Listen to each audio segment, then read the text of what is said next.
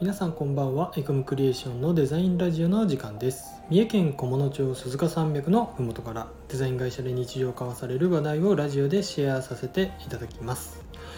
本日はデザイナー西尾の雑談のコーナーです。西尾は年間200本以上ぐらい映画を見る映画大好きデザイナーなんですがそんな映画を見ながら得た気づきや学びを、えー、紹介するコーナーに今日はしたいと思います。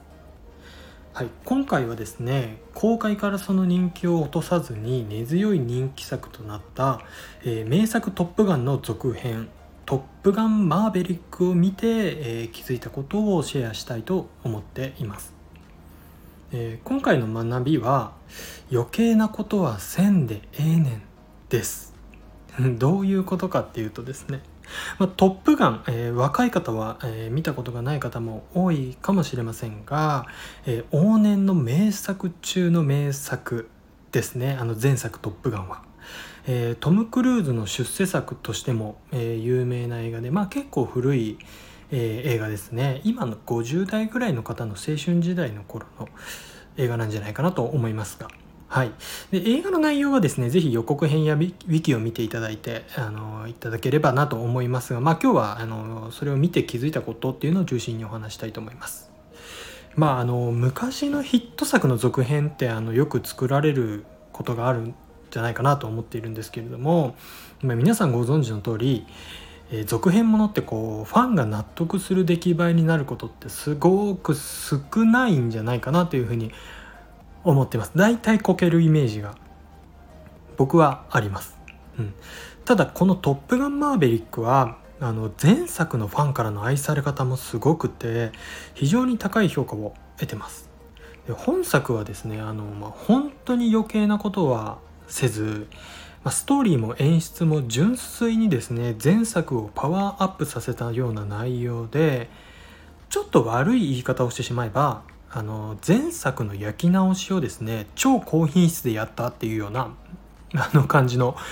あの内容でした。ただですね本当にそれが素晴らしかったなというふうに思ってます。まあファンが望んでいたですね主人公のその後を描くストーリーっていうのも本当に嫌味なくあの語られていたりだったりとか、まあ、前作最大の見どころだった圧倒的な迫力の戦闘機による空中戦。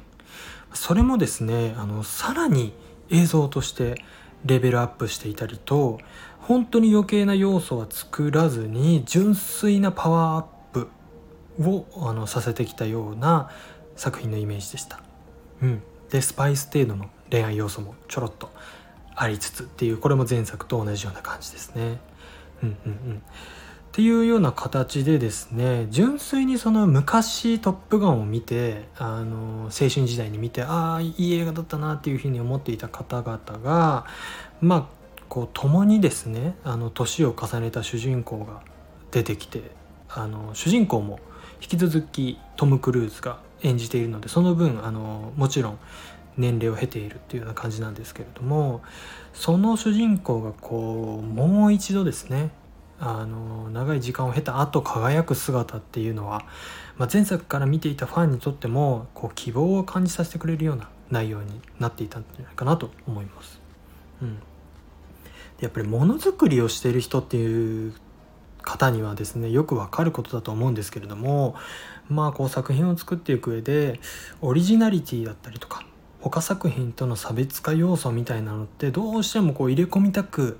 なってしまっってあれこれ新要素を入れ込んだりしたくなってしまうと思うんですが、まあ、場合によってはそれって本当に失敗のもとになるよなっていうふうにあの「トップガンマーヴェリック」を見て感じました。余計なものは入れずにもう観客の望むものをストレートに高品質で作るっていうことってもうとっても大事だなっていうふうに感じています。ただねこれが本当に重要であり難しいよねっていうふうには感じていてそれをですねあのしっかりやりきった「トップガンマーヴェリック」はそこがですねあの愛されている要因の一つだと思いますし逆にそれがあの新しいファンっていうのをこう新しく取り込んだあの一つのポイントだったんじゃないかなというふうに感じています。なのでですねあの、まあ、僕自身もデザインを作る上で自分のやりたいことだったりとかうんとこう世の中的に新しいことだったりっていうのはあの入れ込みたいなというふうには思うんですけれどもそこの前にですねあのそういった届けたい人がどんなことを望んでいるのかとかどんなことを期待しているのかっていうのをまずしっかりこう叶えていくっていうことを日々意識をして喜んでほしい人に喜んでもらえるデザインっていうのがあの作ることが本当に重要だよねっていうふうに「トップガンマーヴェリック」を見て感じた次第でございます。こんな形でですねあの時々あの映画を見てそこから学んだことっていうのもあのちょっと雑談がてらにシェアしたいなと思っておりますので是非次回もご視聴いただけると嬉しいです。では本日もお聴きいただきありがとうございました。チャンネル登録やいいねをしていただけると嬉しいです。エコムクリエーションでは Twitter や Instagram といった SNS も運用しております。気に入っていただけた方は是非そちらもチェックしてください。またこんなこと聞きたいという方はレターからご質問いただけますと嬉しいです。それではまた次回の配信でお会いいたしましょう。またね。